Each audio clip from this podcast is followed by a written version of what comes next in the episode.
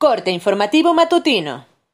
Esto es Mi Morelia Radio, el resumen preciso de los acontecimientos más relevantes con información del portal de noticias más grande de la región. Mi Morelia Radio. Bienvenidos. Este 14 de mayo de 2021, estas son las noticias. El próximo jueves 20 de mayo, la Asociación Civil Visibilízate colocará una bicicleta blanca en memoria del joven de 17 años, Carlos Enrique, informó el presidente de dicha asociación, Juan Arevalo Ayala.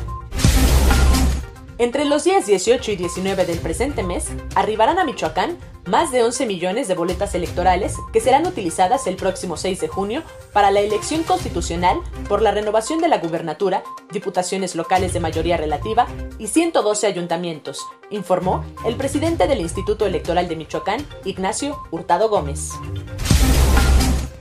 Este viernes 14 de mayo se aplicará la segunda dosis de la vacuna Sinovac contra COVID-19 a adultos mayores de 60 años, informó la secretaria de Salud de Michoacán. Los módulos de vacunación se activarán en los municipios de Ario de Rosales, La Piedad, Puruándiro, Salvador Escalante, Turicato y Zitácuaro.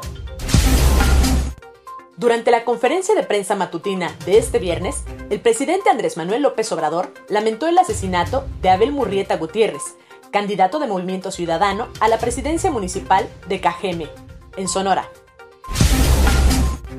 El Sindicato Nacional de Médicos de Japón pide al gobierno que se cancelen los Juegos Olímpicos programados para finales de julio, debido a la amenaza aún existente de COVID-19.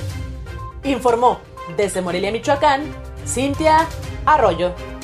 Esto fue Mi Morelia Radio. Te invitamos a que estés siempre bien informado. www.mimorelia.com Mi Morelia Radio. Hasta la próxima.